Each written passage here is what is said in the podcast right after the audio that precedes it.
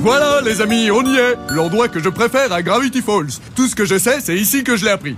J'ai appris à traverser la rue avec Super Grenouille, des fantômes dans ma maison, j'ai appris à les avaler tout cru. Et j'ai appris à danser avec ça. Ça fait 7 jours que je danse Plus rien ne m'arrête Euh,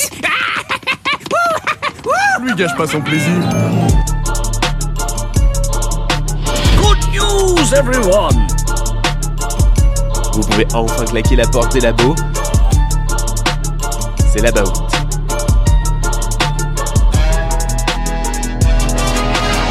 Replier une protéine, fuir la guerre depuis la Syrie, développer l'ADN d'une bactérie ou reconstruire une galaxie tout entière. De plus en plus souvent, on nous propose de nous amuser à reproduire et comprendre la réalité. À mi-chemin entre le divertissement et l'apprentissage, jusqu'à quel point les jeux vidéo sérieux peuvent-ils rejoindre les activités scientifiques Chargement d'une nouvelle partie pour explorer les sciences dans les Serious Games. Vous écoutez le deuxième numéro de l'About, bienvenue.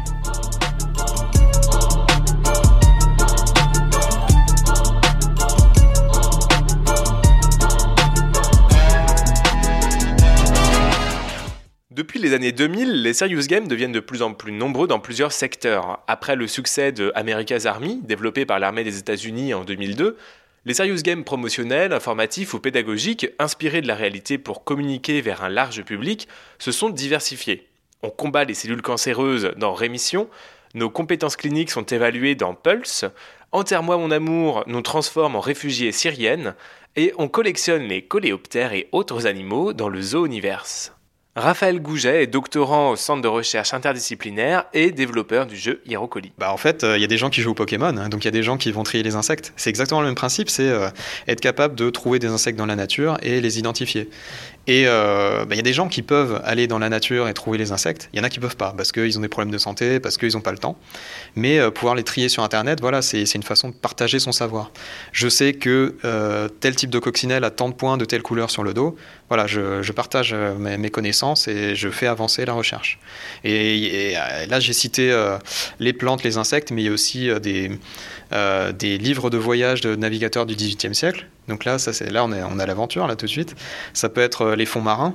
Bon, c'est peut-être moins intéressant, mais c'est aussi sur euh, la recherche sur l'écologie. Est-ce qu'il y a des, fonds marins qui sont euh, dégradés par la pollution?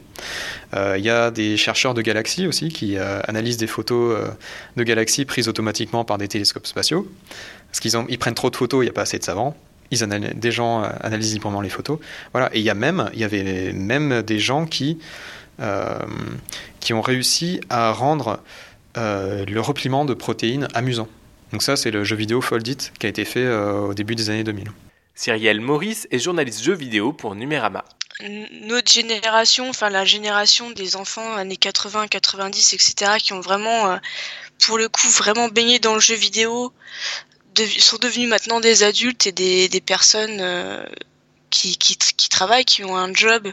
Et du coup, je pense qu'on est quand même beaucoup à avoir cette culture un peu jeu vidéo et interaction numérique, etc. Et avec l'arrivée d'Internet, ça, a aidé un peu le truc. Et je pense qu'on est, on est vraiment dans une culture comme ça où, je pense que maintenant les gens se sont dit.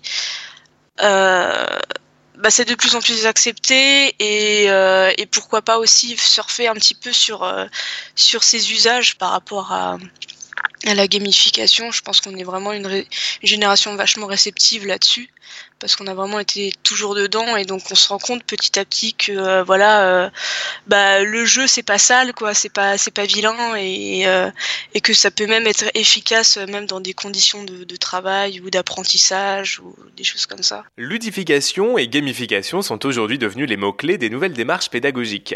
Adieu la lourdeur des longues analyses théoriques et l'ennuyeuse monotonie des équations à dérouler. La promesse des Serious Games, c'est que les sciences s'apprennent désormais en jouant. On fait une liste d'objectifs pédagogiques. Par exemple, on veut que ça parle de division cellulaire et, de, et des chromosomes. Et euh, on s'y tient. Et après, le reste, si on peut rajouter du contenu, on le fait. Et sinon, tant pis, on sacrifie. Et euh, ce, qui est en dehors des objectifs pédagogiques, là, on peut l'échanger contre euh, de l'amusement dans le gameplay.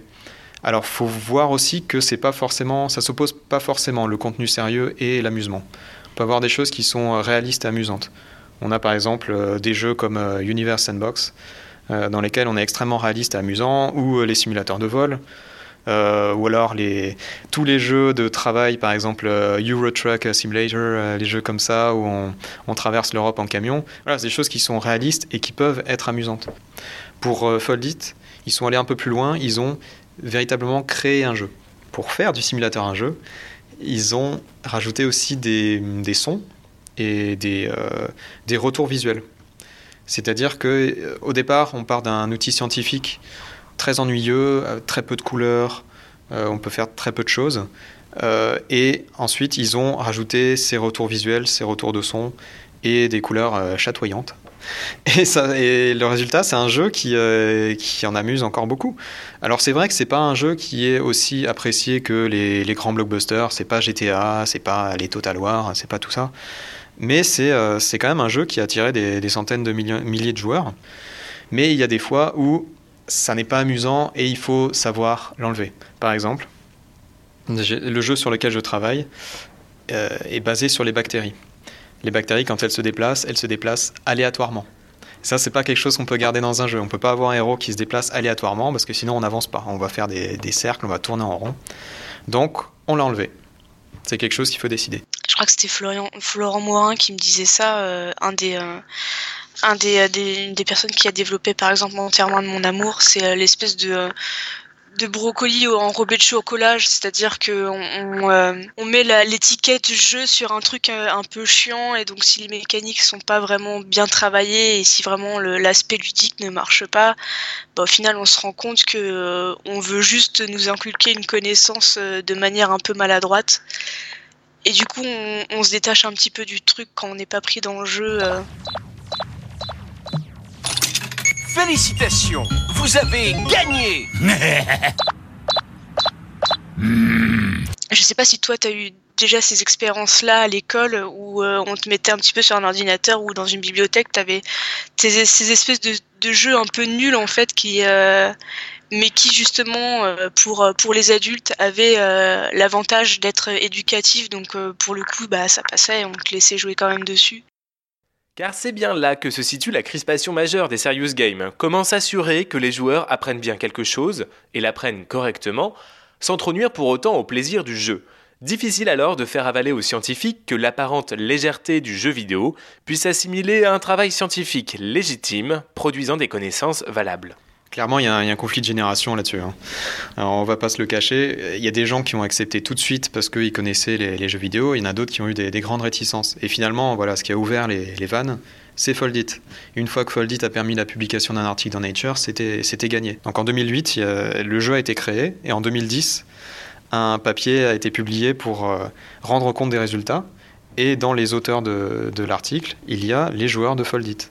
Ça, c'est quelque chose d'extraordinaire. C'est un milieu académique extrêmement fermé. Les revues scientifiques, il faut payer pour soumettre quelque chose.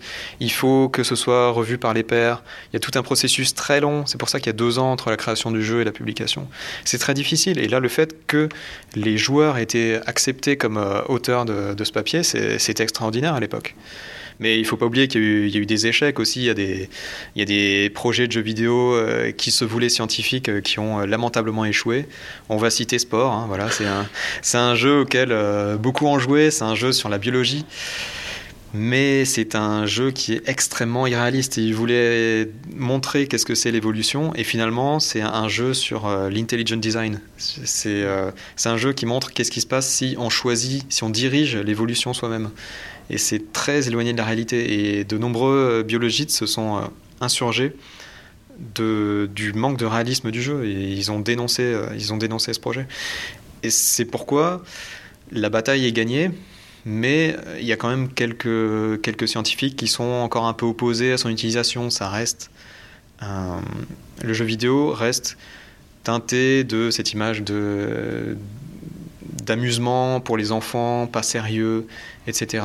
Pas simple donc d'enseigner clairement des concepts scientifiques ou des faits réels par les jeux vidéo. Il ne s'agit pas seulement d'expliquer correctement les notions, car le gameplay en lui-même peut modifier les informations avec lesquelles on joue, et par conséquent, ce qu'on en apprend. Ouais, en fait, le truc, je pense que c'est vraiment de ouais de, mettre la carotte sur euh, sur l'aspect ludique et moins sur le propos. Je pense que le joueur va être attiré par euh, par le jeu en lui-même et par son game design et après éventuellement par son propos, je pense.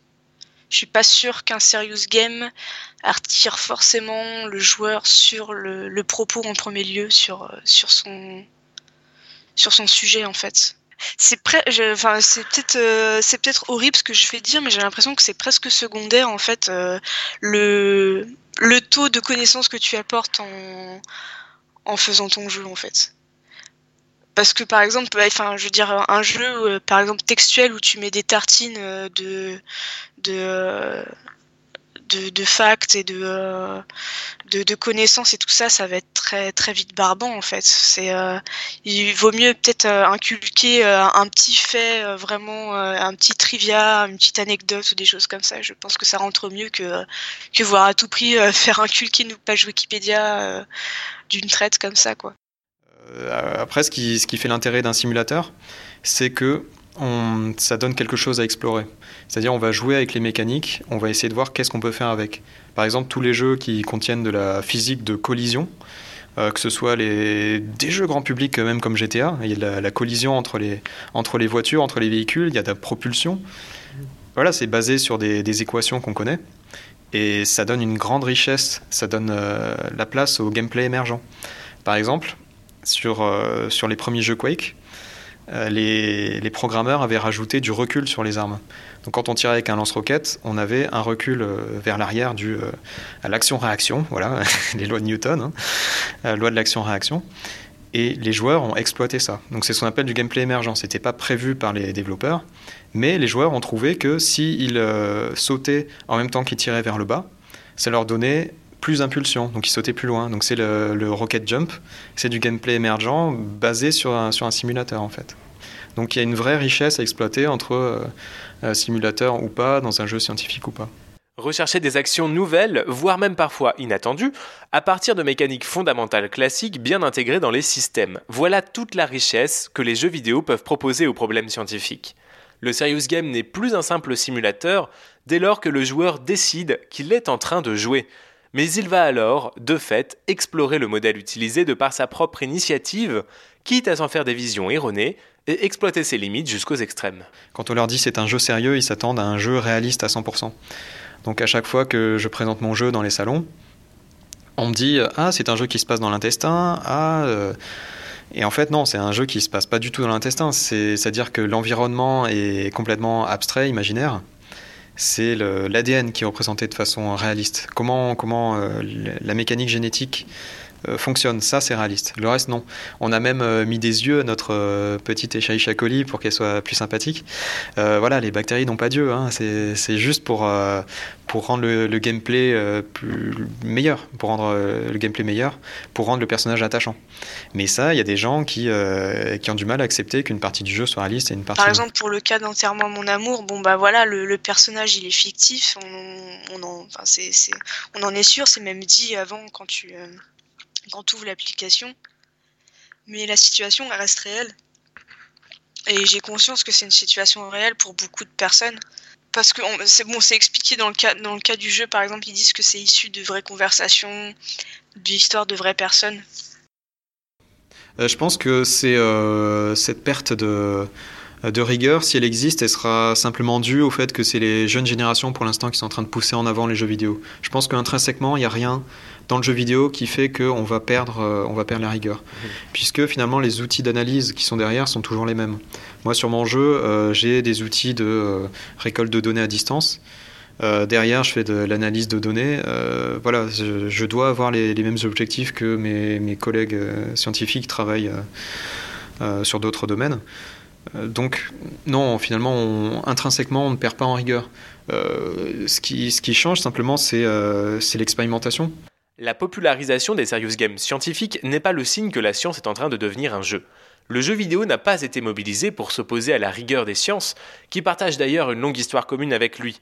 Au final, ce mouvement s'inscrit davantage dans l'activité scientifique classique d'enseignement et de diffusion des savoirs, en exploitant ces médias devenus très populaires, mais qui ont souvent été boudés jusqu'à présent par les milieux académiques. Bref, le Serious Game n'est pas un miracle pédagogique, mais plutôt le fruit de l'adaptation des sciences à l'installation récente et durable d'une nouvelle culture numérique désormais assimilée et partagée par toute une génération.